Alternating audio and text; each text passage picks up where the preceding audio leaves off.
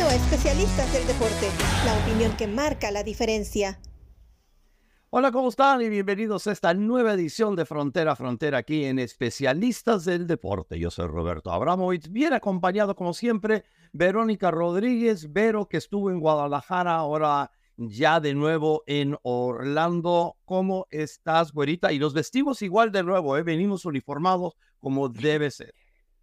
Venimos combinados porque tenemos mucho que platicar de lo que sucedió jornada 2 del fútbol mexicano y por supuesto el camino y quiénes serán los elegidos que puedan pasar a postemporada del MLS, eh, que es la frontera de Robert. Yo muy feliz, primero por estar contigo, Robert, ya sabes que comenzar la semana contigo es una de mis cosas favoritas, y dos, porque tuve la oportunidad de estar en el clásico tapatío, un clásico muy esperado, sobre todo, eh, o sea, porque ambas escuadras llegaban con la misma cantidad de puntos y por supuesto querían el orgullo, porque Atlas venía de perder con Puebla después de hacer un buen torneo y, y, Chivas, que venía en una crisis de resultado de seis fechas sin poder encontrar la victoria y con una semana que después del empate con Toluca, como bien sabemos todos, se da la separación y la suspensión del plantel de Alexis Vega, del Chicote Calderón y del Canterano Hernández, ¿no?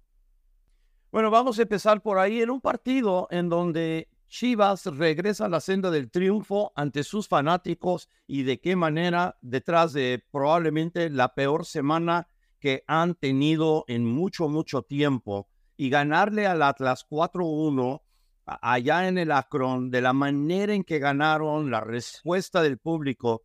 Pero todo lo que parece es que todo lo que sucedió antes del partido y después del partido terminó acaparando todos los titulares, y tú estabas ahí cubriendo el partido para Telemundo. Entonces, desde tu punto de vista, ¿qué fue lo que más sobresalió de tu estadía ahí y antes, de, durante y después del partido?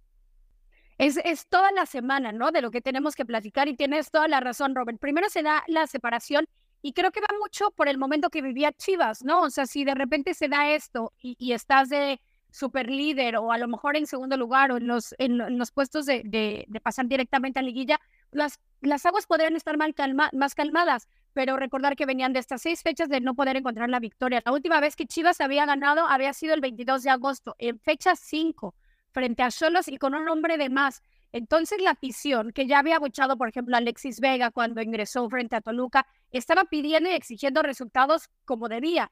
Pasa esto y y a mí me parece correcta la decisión de Pauno en llegar y decir, no importa que seas el líder, el mejor pagado, uno de los más importantes, la disciplina es lo primero y lo demuestra. Primero separando o, perdón, no metiendo de titular, por ejemplo, a lo mejor al Pocho Guzmán que tanto le había entregado el torneo pasado y que a lo mejor no está en su mejor momento y, y lo deja en, en, en la banca cosa muy importante, no cualquiera se atreve. Experimentando también en la portería, que ya también vamos a hablar más adelante de eso, le quita en algún momento el lugar al Guacho Jiménez para meter al tal Arrangel y, le, le, sirve muy bien con Toluca, que encuentran el empate. Después viene en este partido una lesión de verdad terrible para, para, para Rangel y que ingresa una vez más el Guacho Jiménez. Pero bueno, la disciplina de Pauno me parece que ahí habla muy bien, pero después vienen los rumores eh, de la Almería, que si podía dejar el proyecto de, de las Chivas del Rebaño Sagrado y de Fernando Hierro, sobre todo después de la crisis, como que mucha gente decía, bueno, pues ¿para qué se queda si las cosas no le están saliendo bien?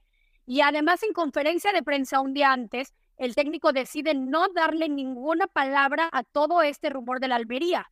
Entonces, obviamente, todo empieza a crecer, empieza a decir, es el último partido de Pauno, que sale también, me parece muy puntual a calmar las aguas, es decir, la mañana del partido en, en redes sociales quiere reivindicación con la afición y dice que está con ellos y que quiere estar con ellos por mucho tiempo. Eso por parte de Pauno me parece excelente. Si analizamos también, Robert, la afición de Chivas, me gustó muchísimo y te voy a decir por qué. Exigen resultados y abuchean eh, que no están en el mejor nivel de juego ciertos jugadores. Pero después en esta crisis, en vez de voltear eh, la cara o lo que hemos y perdonen la comparación, pero lo que hemos visto cuando presiona, por ejemplo, cierta afición, por ejemplo, la de Monterrey, que va afuera y le a los jugadores, o la afición en el Mundial de Clubes no se nos olvida, ¿no? Con las hieleras y la foto de la cabeza de los jugadores y de ciertos miembros de la directiva. Aquí muy distinto. Un día antes se van al centro de Guadalajara a, a cantar, a echar porras, a demostrar que quieren apoyar y que están dentro del proyecto del rebaño sagrado. Fue el partido, obviamente, con con mejor entrada, con 38.972 aficionados, y la gente no dejó de apoyar a las Chivas. Y me parece, y aquí viene por parte de los jugadores, el tercer análisis, que es el que, el que me gustaría platicar contigo. Los jugadores dentro de la cancha, vaya que era Chivas diferente, Robert. Mucho más dinámicos, pelearon cada balón, una intensidad de partido. A mí me parece el partido hasta hoy más intenso de todo el torneo eh, en esta jornada 12. Hasta ahora, el partido más intenso ha sido el clásico tapatío y se jugó de manera extraordinaria. Lo que hace Chivas, me parece que el resultado fue un poquito más abultado eh, de lo que realmente Atlas hizo, porque se acomodó bien y tuvo ciertas desconcentraciones. No era para un 4-1, pero bueno, muy bien porque le da un respiro a Chivas previo a una fecha FIFA. Pero qué manera de cambiar ¿no? la dinámica dentro de la cancha de los jugadores sin Alexis Vega ahí y sin el Chicote. Sin duda, estos partidos cuando se dan este tipo de resultados y casi un poquito lo mismo en el de Pumas Cruz Azul, que hablaremos un poquito más adelante. Cuando uno ve un resultado 4-1 dice, wow, qué goleada pero también hay que entender los partidos y los momentos de los partidos en donde Atlas se tira hacia adelante y tiene que arriesgar muchísimo. Entonces el Guadalajara puede reaccionar y irse de contragolpe y luego fulminar contragolpe, por ejemplo, como fue el último gol. Entonces, es, cuando uno ve esos marcadores hay que ponerle el contexto apropiado y fue exactamente lo que hiciste, me encanta. Es lo que estamos tratando de hacer aquí, ¿no? Hasta cierto punto, no solo informar a los aficionados, educarlos hasta cierto modo, porque no siempre están pensando de esa manera y a veces la prensa no exhibe las cosas de esa manera, de una manera en que nos parece a nosotros correcto. Hablando de la prensa, eh, eh, toda la semana se habló de lo que había pasado con Alexis Vega, Chicote Calderón, eh, este, lo que estaba pasando con con Paunovic, las amenazas que supuestamente estaba recibiendo, y todo comenzó en esto, eh, con eh, primero obviamente las indisciplinas de Calderón y de Alexis Vega, que durante todo el año Alexis Vega mentalmente no ha estado con el equipo, no ha jugado nada bien, lo sentaron en la banca y para ser un jugador que es un jugador supuestamente líder de este equipo, realmente al parecer, porque yo, no estoy en Guadalajara, no estoy conviviendo con el equipo todo, todo el tiempo, entonces eso es una opinión que viene de afuera, viendo desde afuera, y lo pongo en este contexto, que, que, parece que, que, no entiende su posición de líder, está demostrando una terrible inmadurez en el tiempo en donde cuando el equipo le está yendo mal y él no está jugando bien, en vez de ponerse las pilas y demostrar como líder que tiene que ser el primero en llegar, el, el que tiene que entrenar más duro, el último en irse y en que sacar la cara y decir yo no estoy jugando bien y esto me molesta, me he ganado mi puesto en la banca por mi mal juego y voy a hacer todo lo posible por recuperar la titularidad y tal. No, sigue como en un desliz, como si fuera en una resbaladilla, porque no juega bien, es, es indisciplinado, lo terminan disciplinando en el último partido que jugó, lo metieron al minuto 90 como para el resto del equipo, para esto estás en este momento, ¿ok? Nada más para, para, para tratar de matar 30 segundos en el reloj para que podamos salir con un empate, ¿ok? Para eso estás, a ver si te, si te pones las pilas y luego hacen una terrible indisciplina que lo terminan separando del equipo. Entonces, ¿qué es lo que está pasando con Alexis Vega? Y si crees que van a llegar a perdonarlo porque fue bastante conciso en la conferencia de prensa después del partido, eh, diciendo que hay lugar para perdonar. Entonces, ¿es para perdonar a Chicote? ¿Es para perdonar a él y a Alexis? ¿Cómo estás viendo las cosas? Yo, e, e, esa parte de la conferencia de prensa, qué bueno que la, la sacas a colación, Robert, porque creo que demuestra mucho del trabajo con jóvenes que tiene, o, bueno, con sus jugadores, con sus plantillas que tiene Pauno. Y de verdad que yo le admiro muchísimo eh, este tipo de relación en este proyecto con Fernando Hierro. Es algo increíble, porque claro que hay, a mi gusto, claro que hay espacio para perdonar a los jugadores, ¿no? Y sobre todo el talento que ha demostrado en, ciertos momentos. A lo mejor la gente puede reclamar que en momentos importantes Alexis Vega no responde, pero lo que es cierto es que ha demostrado que tiene un gran talento. Ahora, ¿qué pesará más? ¿El talento de Alexis Vega o si existe cierta contaminación dentro del vestidor o, por ejemplo, el, contaminar eh, las ganas de canteranos o lo que dices muy bien, el liderazgo de llegar a decir, estamos en cierta crisis de resultados, voy a ser el primero en llegar, el último en irme, bla, bla, bla. Pero lo que es cierto es que solo eso eso solo lo puede saber tanto el técnico como el jugador. Hay que recordar, sí, ambos, tanto el Chicote como Alexis Vega. Alexis Vega el más importante porque su contrato se acaba en el verano de 2024. Es decir, en el próximo mercado tendrían que estar buscando, si es que quisiesen eh, poder hacer un buen negocio, eh, tanto o la renovación o el poder vender al jugador. Entonces, por eso creo que la, la plática debe ser más intensa para tomar una decisión pronto. Pero, pero eso, es, eso es solo algo que debe saber la gente que está dentro del vestidor. Y de repente, nosotros como prensa entre una fuente cercana y demás, quieren calificar o, hasta dar la noticia de lo que realmente está sucediendo en el vestidor, cuando es muy pronto. A ver, la suspensión se da después del partido con Toluca, es decir, la jornada pasada. Después viene lo de la Almería. Se viene enfrente un clásico tapatío. Por eso me parece tan importante que Chivas goleó y gustó y ahorita viene fecha FIFA. Es decir, hay tiempo para calmar las aguas y ver la realidad de lo que está eh, sucediendo dentro del plantel no se puede dar en un, en un mejor momento, ¿no? O sea, esta crisis porque viene el resultado positivo y luego una pausa. Será Pauno y el mismo jugador, dependiendo de las ganas que tenga o no de, de, quedarse, de cambiar, de volverse un líder, porque tiene absolutamente todo. Y creo que también señalar las partes positivas. Por ejemplo, el Pocho Guzmán, pues no estaba al nivel, tampoco lo estaba metiendo Pauno. Ahorita con los movimientos que tiene que hacer, tiene que entrar una vez más y me parece que lidera el ataque muy bien. O sea, aprendió eso es lo que quieres ver. O sea, no el técnico calladito que dice, bueno, es líder, no puedo. El técnico que pone disciplina y el jugador que sabe aprender de sus errores, eh, acatar las decisiones y ver un Pocho Guzmán, por ejemplo, que para mí, después de lo que demostró con, con Atlas, a pesar de no, no tener gol, lideró muy bien la parte ofensiva y creo que está de regreso. Muy bien por, por ese tipo de cosas que suceden en el rebaño sagrado, ¿no? Absolutamente. Una de las cosas que tiene que hacer un líder, ¿verdad? Sea jugador, sea técnico, especialmente en este caso técnico, es saber cómo disciplinar a sus jugadores, cómo sacarles el jugo. O sea, si te van a dar otra oportunidad, como lo hizo con Guzmán, que Guzmán responda de una manera positiva, que no entre amargado y, y que, mm, no sé, que no saque lo mejor, sino le van a dar otra oportunidad, que aproveche la oportunidad para poder demostrar lo que es y para poder ayudar al equipo. Y estabas hablando también antes, este, antes que pasáramos aquí al aire, de todas las actividades que había en Guadalajara antes y que la afición y cómo se brindó para apoyar a Chivas y, no, no dejar, este, no nada más seguir tirándole encima, ni mucho menos, ¿no? Sino un equipo que estaba, no vamos a decir en crisis, pero lo más cerca a una crisis posible probablemente, pero la afición se volcó y de gran manera.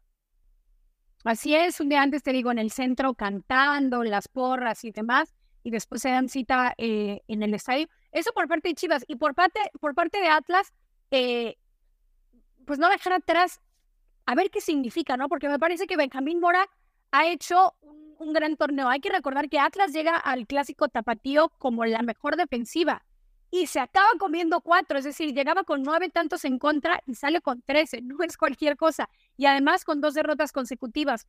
No sé si le, si le vaya a venir bien o mal la pausa, porque de repente sucede eso, ¿no? Lo mismo que con Chivas. Empezó el torneo muy bien, el receso no, pues, pero el viaje del X-Cup, más el receso de que los eliminaron temprano, y eso le vino muy mal. Es ahí cuando empieza la crisis del rebaño sagrado. Entonces vamos a ver cómo se acomodan ambos equipos después de eh, la fecha FIFA, que Llama la atención también, Robert, que sabemos que Chivas por lo general y por su naturaleza siempre acaba aportando muchos jugadores a la selección mexicana. En esta convocatoria del Jimmy Lozano, ni un jugador de Chivas está convocado.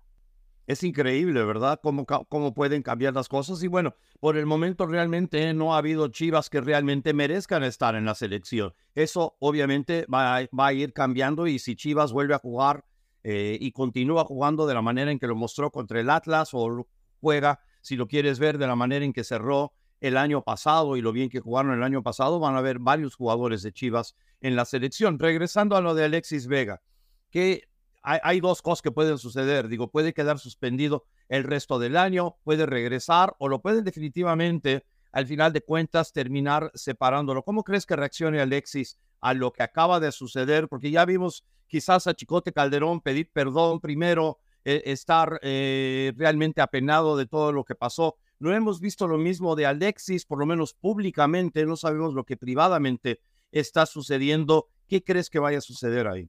Yo he visto, eh, Desafortunadamente, Alexis Vega no es la primera vez que, tiene una indisciplina. Y como ha reaccionado, eh, ha pedido disculpas y, y, por ejemplo, cuando hay renovación hablaba de he aprendido mis errores, soy más maduro, quiero, no quiero cometer el mismo tipo de errores que cometió en el pasado. Es, decir, había un autoanálisis. Yo confío en que eso continuará y que esto haya sido un tropezón. Habrá quien dice, bueno, pues es que tantas indisciplinas, más bien manzana podrida, la del plantel. Yo creo en las segundas y terceras oportunidades pero, pero pues ya será cosa de cada quien y la gente que realmente está dentro del, del vestuario y que conozca bien qué tanto puede aportar eh, de manera positiva, contrarrestando lo negativo que tiene alguien como, como Alexis Vega. Eso por parte de Chivas, pero, pero bueno, pues vamos a ver que Chivas entonces con este triunfo suma y se queda cerquita ya de los primeros puestos, al igual que Pumas, que después de una semana, Robert, por dos goleadas en una semana. Pumas, ah, pues mira, busca en la tabla, no, tienes que bajar tanto porque en tercera posición ya está el equipo de los Pumas.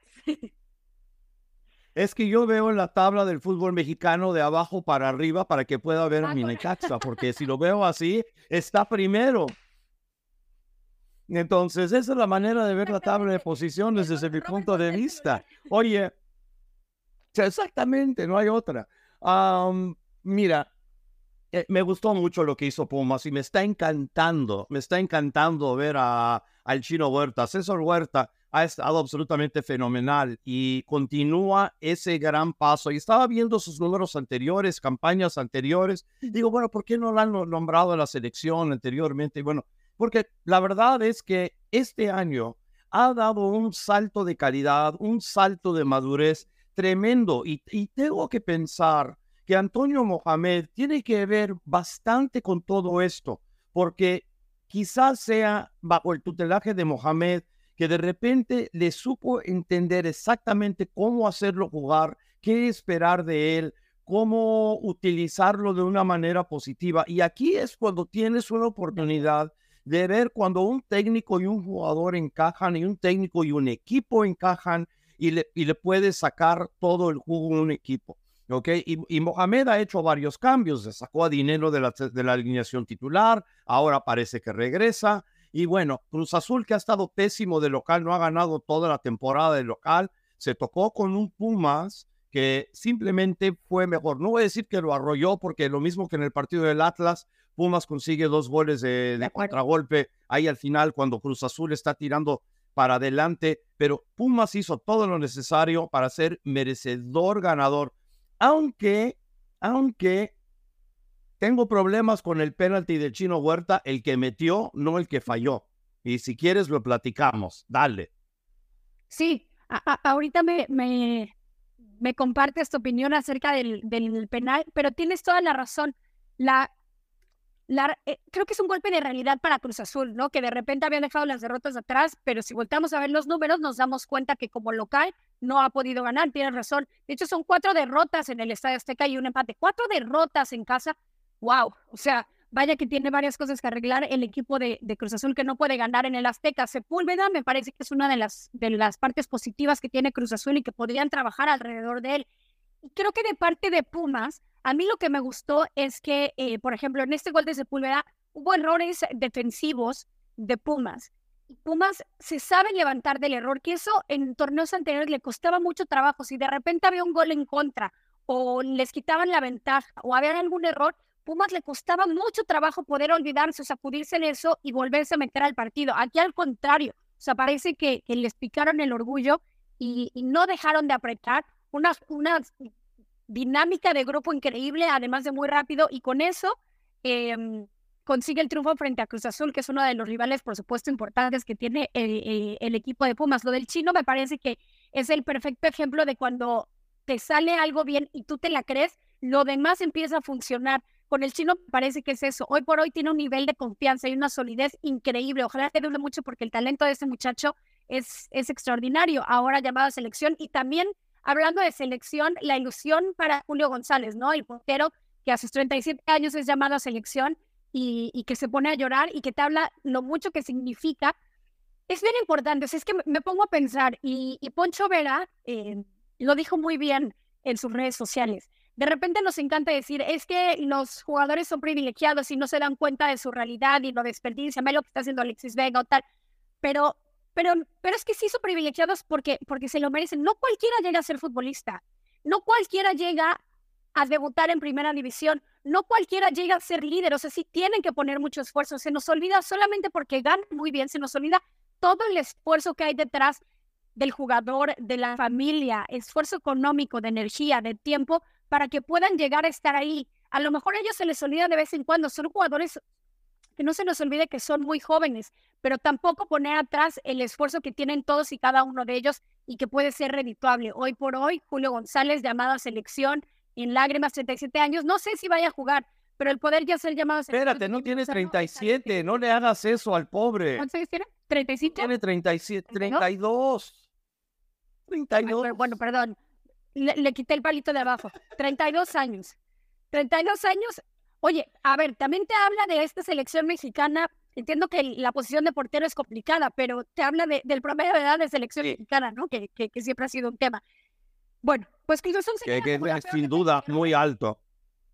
Sí, sí. sí, mira, eh, viendo, todo, viendo todo esto, me encanta lo que está pasando con César Huerta. Me, me, encanta, ¿no? el, hecho de que por tanto tiempo que venía subiendo y ahora sí, ¿verdad? Ha dado un salto y lo han reconocido y no solo lo están llamando por segunda vez a la selección, cuando debutó con la selección metió gol y sigue metiendo goles, tiene siete goles ya en once partidos. Ahora, vamos a hablar de uno de sus goles, porque en el, el primer gol de Pumas viene por penalti.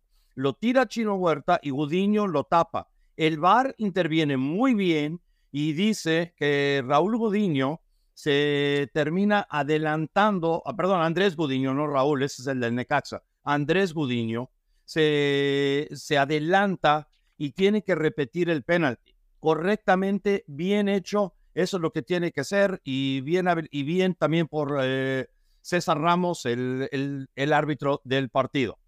Entonces le dan una segunda oportunidad. En la segunda oportunidad mete el gol. Pero lo que no ve César Ramos y lo que no ve el VAR, y está muy mal, es que se echa una carrera desde atrás Juan Dineno y para el momento que dispara el penalti ya había invadido el área. Hay que recordar que la media luna es parte del área en un penalti, porque tienes que estar a 10 metros del, del, del, ¿cómo se llama? Los 11 pasos del, del manchón penal. Para eso están a media luna, para que nadie se pueda acercar ahí y él lo había invadido no por medio paso, no, no por medio zapato, sino había, em, ya tenía como tres pasos dentro porque se había tomado un vuelo casi desde media cancha para poder estar ahí para contrarrematar. Y ese penalti se tuvo que repetir una vez más. Y no lo vio César Ramos, no lo vio el VAR, mal por ambos. Y tú sabes que yo defiendo bastante el VAR cuando mucha gente dice que se equivoque y el VAR está muy bien y el arbitraje está bien. Pero es un caso error. Ese penalti se tuvo que volver a repetir y no lo repitieron. Fíjate que lo voy, lo voy a analizar ahora desde tus ojos y, puede ser que, es más, te doy la razón, te creo, te creo desde ya. Te creo desde ya, pero bueno, al fin y al cabo Pumas con una semana redonda, con una semana extraordinaria que les debe de inyectar mucha confianza, sobre todo eh, en esta parte del torneo que es bien importante. Después de la jornada 12, varias cosas se empiezan a decidir, así que serán puntos que le, que, le acabarán sumando y que le acabarán eh, pues costando para bien cuando, cuando se sume a, ver quién puede pasar de manera directa o quién puede pasar a la famosa liguilla del fútbol mexicano. Eso por parte de la liga. Sin duda. Oye, nada más viendo rápido. Sí, no, que te iba a decir que nada más quería repasar rápidamente la tabla y viendo que el América está de super líder con 27 puntos, pero también hay que recordar que 8 de sus este, 12 partidos se han jugado en el Azteca. Entonces, como que tiene ligera ventaja ahí. Tigres tiene 22, tus Pumas con 21. Y luego hay más o menos aquí al final de los que clasificarían al repechaje está Juárez con 15, León y con 15 y Oscar Pérez está contento. Monterrey 17 y Tijuana con 17. Atrás de ellos está Atlas con 15, Santos Laguna y en el fondo de la tabla, siendo el ancla del fútbol mexicano, porque no hay otra manera de decirlo, Necaxa. Tus rayos del Necaxa que nada más no levantan y lo hemos dicho aquí mil veces, reflejo de, de las decisiones que toma la directiva y de, de, lo que significa, de hecho, el equipo para ellos, ¿no? Ahí está el reflejo perfecto, último lugar de, del fútbol mexicano, que sí, victorias, que pueda sumar tres, cuatro consecutivas y, y, y puede llegar hasta la liguilla, pero bueno, me parece dudoso que puedan lograr algo así, sobre todo por la importancia que le dan al proyecto de los rayos del Necaxa. Ahora, yo ya te Liguilla. que si mis Liguilla. La gloria, sí, podrían, o sea, todavía podrían matemáticamente. Oh, oh. No, no, no, no, no.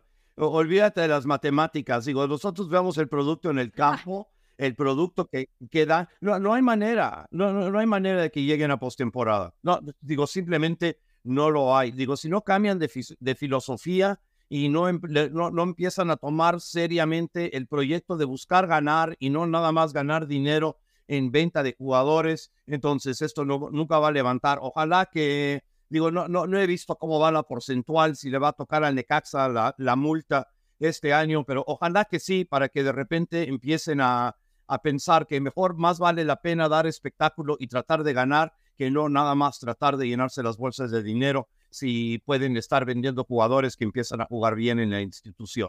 Así no, puede, así no se puede, es terrible y me siento muy mal por, por toda la afición. Yo de mi afición en Necaxa, digo, en serio que lo he puesto a un lado porque digo, no, lo que, no quiero ni sufrir los resultados ni verlos jugar.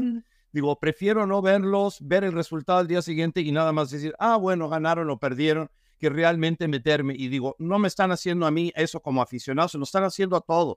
Se lo están haciendo a todos. Y eso es terrible. Porque tener un equipo de fútbol hasta cierto punto es un patrimonio para el gente que sigue el equipo. Y, y, y, y no le pueden hacer eso a la afición. Digo, si nada más lo van a tratar de un negocio burdo, como ser una, no sé, una venta de maquinaria o una farmacia, sí, o sea, lo que sea, ¿verdad? Que no importe, bueno, que lo tomen así, no hay, no hay razón de seguirlos en, da- en dado caso. Si es lo que quieren hacer con el Necaxa, ya ellos. Pero es terrible para todos los Y, fanáticos que, que tenían, los aficionados que quizás tienen y ahora gente como yo, que soy un seguidor, ya no puedo decir ni aficionado ni definitivamente no fanático, no después de lo que le hicieron, porque digo, ya, ya han demostrado lo que ellos piensan de toda la gente que son fanáticos y aficionados, quizás seguidores, digo, lo que sea, como lo quieras definir, y es terrible. Tienes absolutamente toda la razón. Y de hecho, Robert, nos vamos a seguir en el lado oscuro. Y te voy a decir por qué. Porque es momento de pasar al MLS y dije el lado oscuro porque ahí sí, tanto tu equipo como el mío, hijo, hijo.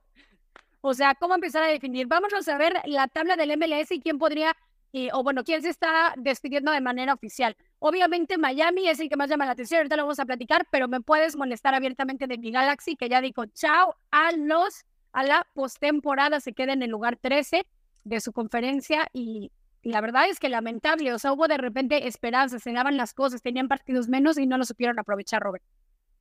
Sí, eh, se quedaron 35 puntos, fueron goleados de visitante por Minnesota, que estaba cambiando de técnico, despidieron a Adrian Heath porque no estaban dando los resultados, tienen un paupérrimo récord de local Minnesota y aunque siguen vivos en lo que todavía podrían clasificar porque tienen 41 puntos, FC Dallas está con eh, 42 en novena posición, pero FC Dallas tiene todavía dos partidos por jugar. San José tiene 43 puntos, lo mismo que Portland. Entonces, todos esos tienen chance. Aún hasta Austin tiene chance, pero necesitarían tantas cosas que tendrían que suceder para que, para que eso sucediera y se ve realmente. Yo no, fíjate, estoy viendo aquí lo de Austin y, y no estoy viendo cómo pueden clasificar, viendo que les queda que están con 31 puntos, 38 puntos y tienen 42. Austin está eliminado, perdóname.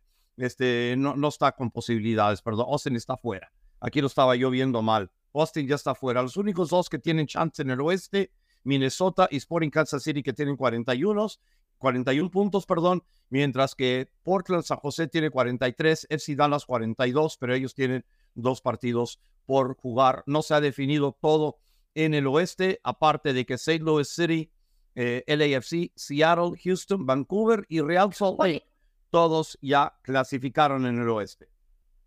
San Luis City, tenemos que platicarlo, ¿no? O sea, que, que esté de super líder ya tan cerquita del el pase a postemporada, un equipo Benjamín. ¿Qué lectura le das a eso? A mí me emociona, pero, pero como fanática, tú que vives la MLS de adentro eh, y como narrador, periodista, seguidor, ¿cómo, qué, lectura le das a que hoy por hoy, tan cerquita de postemporada, San Luis City siga eh, de superlíder y que haya hecho tan buena campaña?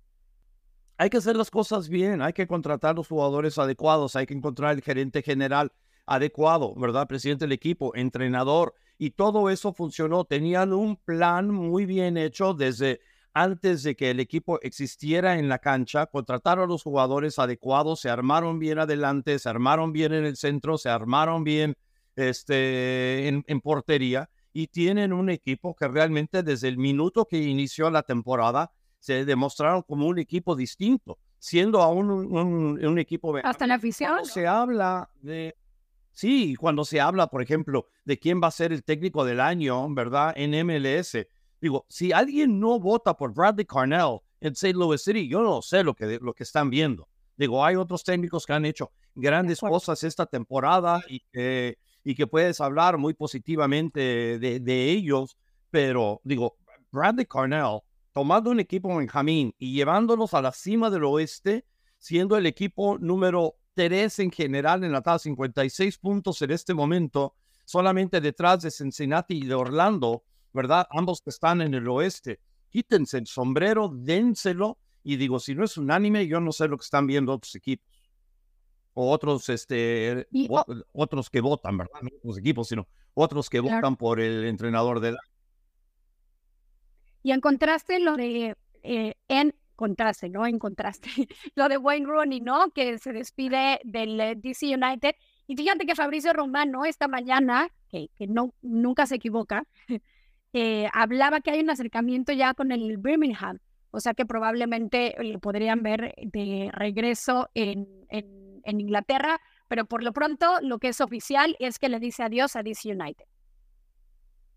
Y fíjate, se suponía que él estaba aquí de tiempo provisional, nunca se esperaba de que se iba a quedar mucho tiempo aquí en DC como entrenador en jefe, que estaba buscando como un pequeño lapso distinto para poder estar acá y luego eventualmente regresar a Inglaterra. Lo único que no sabíamos y que no entendíamos que le iban a invitar a irse y eso es más o menos lo que terminó sucediendo. Quedó DC United eliminado matemáticamente, aunque en este momento si uno ve la tabla de posiciones, ven que está en noveno lugar, pero es una posición insostenible para ellos con 40 puntos porque los Red Bulls tienen que jugar contra Nashville, Chicago tiene que jugar contra New York City, y Charlotte tiene dos partidos contra Inter Miami. Entonces va a haber puntos que otros equipos que van a ganar, que van a hacer que salten a DC United, que por el momento está en noveno lugar, pero es el único equipo que no juega en Decision Day,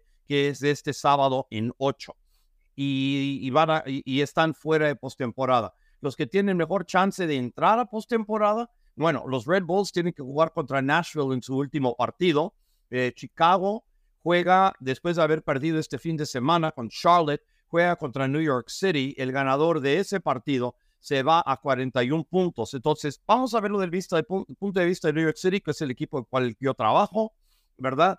Entonces, iba, iba así. New York City necesita ganarle en su último partido a Chicago y que Charlotte termine perdiendo por lo menos eh, un partido y luego que empate un partido con Inter Miami. Si terminan ganando más de un punto en dos partidos contra Inter Miami, Charlotte termina arriba de New York City y no lo puede, este, y New York City no los puede rebasar en dado caso. Entonces, estamos viendo una situación en que New York City necesita mucha ayuda debido al hecho a que fueron la DC United, que jugó sin Christian Benteke y les ganó dos goles a cero en un partido que absolutamente no entiendo de New York City. No, parecía que cuando New York City, digo, los dos equipos estaban necesitados, pero New York City más porque la situación de DC United dependía de tantas otras cosas que tenían que suceder para que pudiera avanzar a postemporada después de la derrota que sufrieron 3-0 en Austin la semana pasada. Entonces New York City necesitaba mucho más la victoria. Sé que solamente han ganado una vez fuera de casa Tenían entrando al partido ocho empates, siete derrotas, una victoria en sus 16 partidos de visitante. y, y, necesitaban ser el equipo agresivo y al final de cuentas DC United empezó dominando, se fueron al vestidor, arriba en el marcador y digo, New York City, digo, tuvo algunas oportunidades, pero nada brillante y terminan perdiendo dos goles a cero y lo siguen matando las mismas cosas, jugadas de balón parado y, y ahí fue otra vez que, que, terminan perdiendo el partido de, de esa manera. Eh, el viaje a Nueva York fue difícil en el, con el equipo, pero todavía siguen vivos, aunque cuelgan de, de, un hilito, necesitan que pierdan los Red Bulls, necesitan que Charlotte termine perdiendo, este, por lo menos. Necesitan que Saturno esté en y, y necesitan ganar a Chicago. Necesitan ganar a Chicago, Decision Day. Y ya que los partidos son a la misma hora, entonces tienen chance de todavía este, poder, al menos de que Charlotte le gane a Inter Miami en el primer, en el partido que les queda restante antes de Decision Day. Deja ver qué fecha es ese partido, porque viene, creo que el sábado entrante. Este, bien, no, es el miércoles, perdón, es el miércoles 18 de octubre. Entonces, ese partido, eh, New York City está vivo hasta que por lo menos se juegue ese partido que va a ser en Driving Stadium en Fort Lauderdale. Si Inter Miami lo gana, New York City tiene chance todavía de, de avanzar y de jugar para algo el domingo de Decision Day, en donde todos los juegos del Este se juegan a la misma hora. Y tocaste un equipo importante en cuanto a noticias, otro equipo que está muerto, es decir, que, que ya se despidió también de posibilidades de pasar a postemporada, y obviamente me refiero al equipo del Tata Martino, a Miami, donde solamente ganó uno de seis partidos que, que jugó sin, sin Lionel Messi.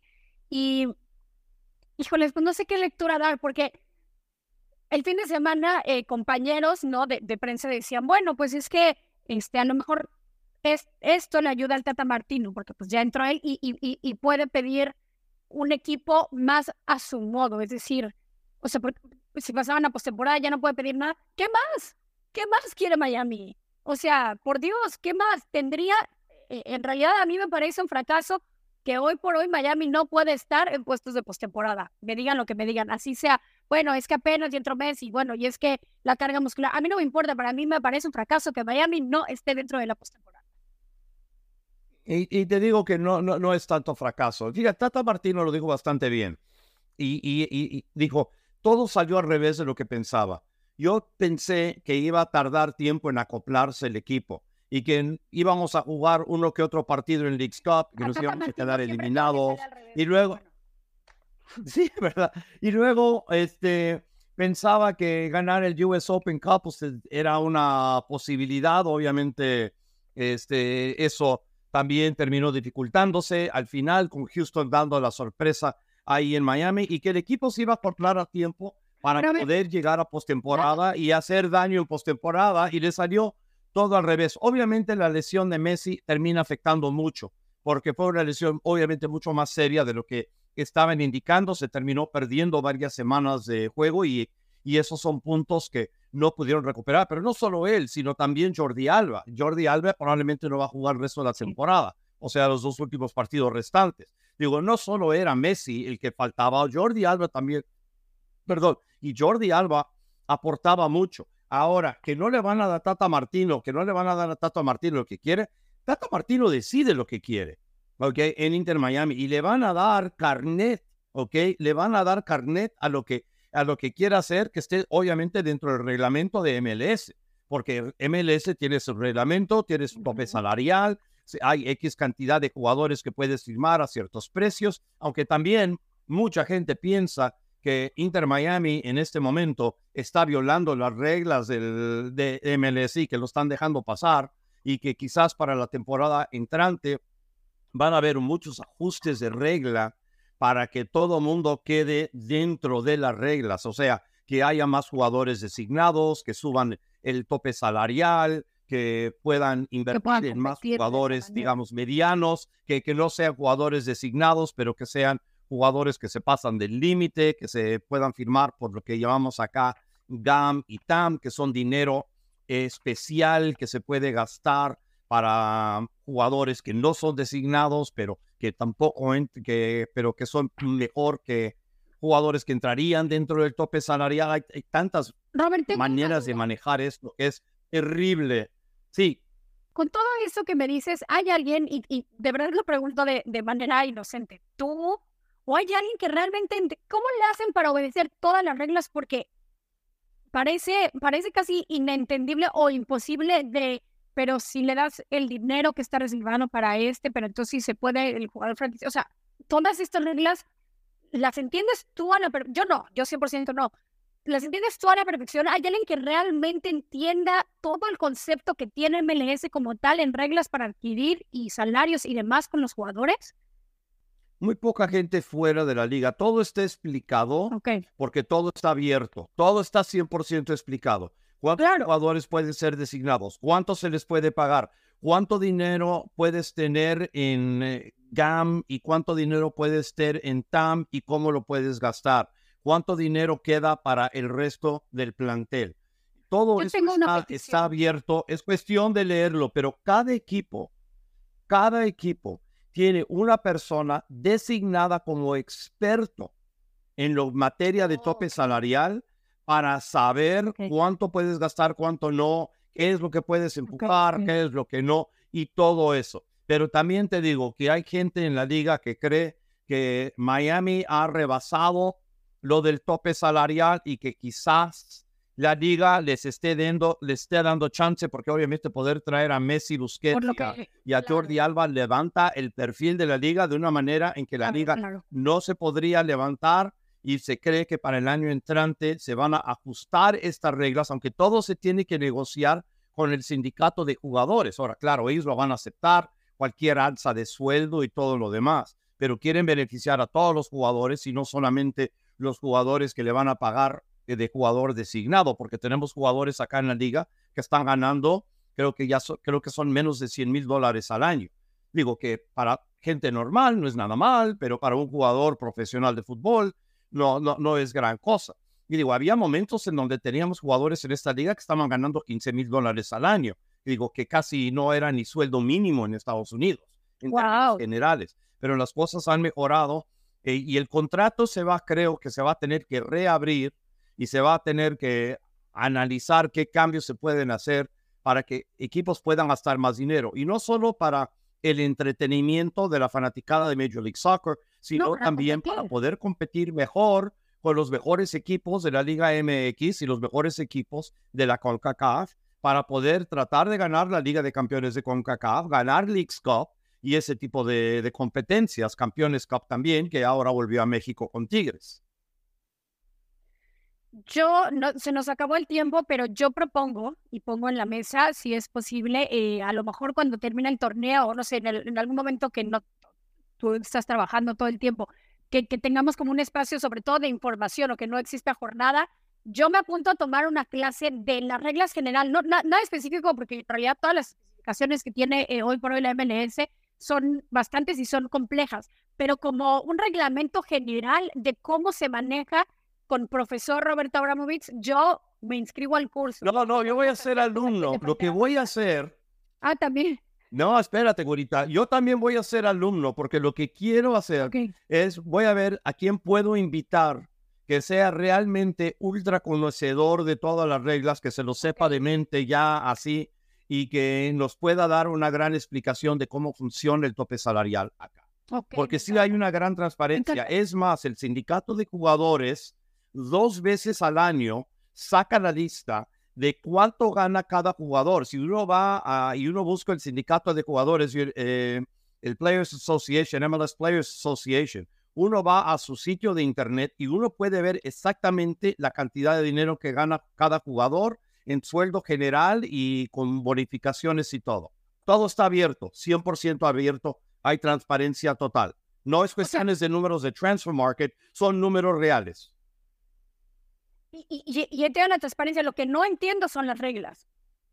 Pero bueno, ya, ya, ya lo platicaremos, eh, tomaremos la clase juntos, de alumnos. Entonces. Ok, haremos eso. vamos a hacer eso. Bueno, se nos agota el tiempo aquí en esta edición de Frontera a Frontera. Eh, gracias como siempre. A nombre de Verónica Rodríguez, nuestro gran productor, el mago de Oz, Oscar Pérez, yo soy Roberto Abramovich. Nos vemos la semana entrante en la próxima edición de Frontera a Frontera aquí en Especialistas del Deporte. Chao. Gracias por acompañarnos en Especialistas del Deporte. Hasta la próxima.